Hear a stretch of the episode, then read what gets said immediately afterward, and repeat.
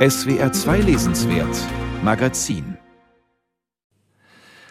Anne Weber und Thomas Stangl beschäftigen sich einerseits mit den moralischen, andererseits mit den qualitativen Aspekten von Literatur. Es geht um die zentrale Frage der Literaturkritik, ob ein Buch gut oder schlecht ist. Im Austausch wird deutlich, dass diese Unterscheidung verbunden ist mit dem Verhältnis, das ein Schriftsteller zu seinen Figuren hat. Böse bezieht sich auf die unangemessene Aneignung realer Schicksale. Anne Weber schreibt zum Beispiel über Marguerite Duras Buch Der Schmerz. Darin schildert die Autorin die Rückkehr ihres Mannes Robert Ontelm aus Buchenwald.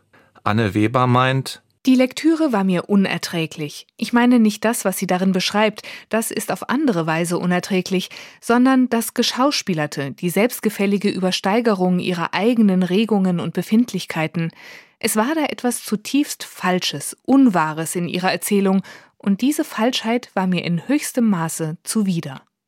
Weber knüpft an ein Problem an, mit dem sie sich auch in ihrem letzten Buch Annette, ein Heldinnen-Epos, konfrontiert sah.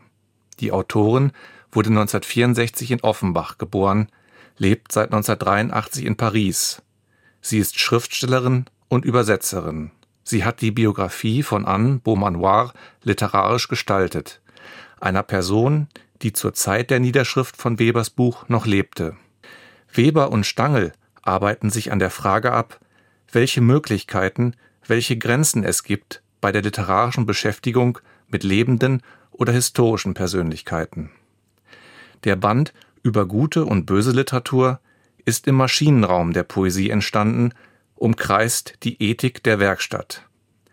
Einerseits spielt Empathie eine Rolle, also die Einfühlung in Menschen, andererseits stellt sich die Frage der Erweiterbarkeit des authentischen Lebensweges. Die Literatur zeigt ihren konjunktivischen Charakter, ihre Möglichkeitsform. Welche Ableitungen ergeben sich aus einem Lebenslauf? Welche Aussagen, welche Handlungen eines Menschen sind denkbar? Stangl und Weber interessieren sich für diesen Grenzbereich des Sagbaren, für den Ort, an dem sich tatsächliche Geschehnisse mit erfundenen Sachverhalten vermischen. Sie diskutieren über die historisch verbürgte Figur des Hermann Karnau aus Marcel Bayers Roman Flughunde, der als Wachmann im Dritten Reich gearbeitet hat. Anne Weber empört sich darüber, dass Marcel Bayer aus Karnau zusätzlich einen Schallforscher macht, der Versuche an Menschen unternimmt. Ein anderes Beispiel markiert der Roman Landgericht von Ursula Krechel, in dem sie die Biografie des Richters Robert Bernd Michaelis in den Mittelpunkt stellt. Der heißt im Roman Richard Kornitzer und geht nach Kuba ins Exil. Michaelis hingegen ist nach Shanghai ausgewandert.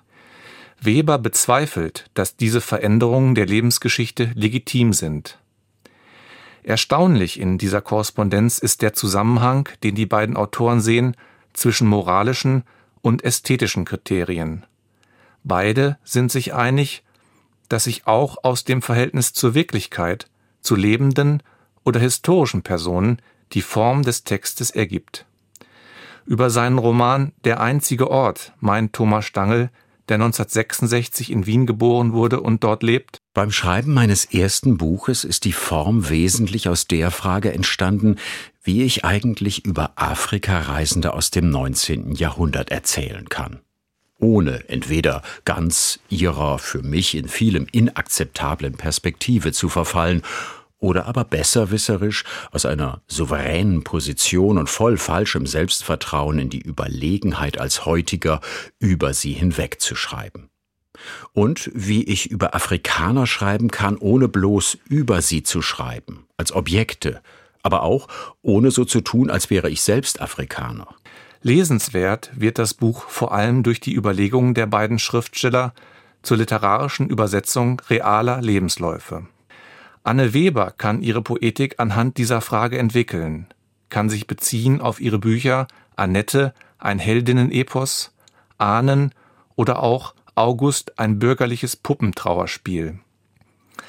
Bei der Frage nach der Qualität von Literatur im ersten Teil kommen die Autoren allerdings nicht über Geschmacksurteile hinaus.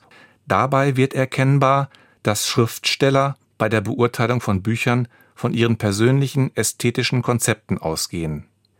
Das Verhältnis zwischen Wirklichkeit und Literatur ist das zentrale Thema der beiden. Es geht um den gelungenen Entwurf, die Fähigkeit des Schriftstellers, authentische Figuren zu gestalten, in Kenntnis der Biografien tatsächlicher Personen.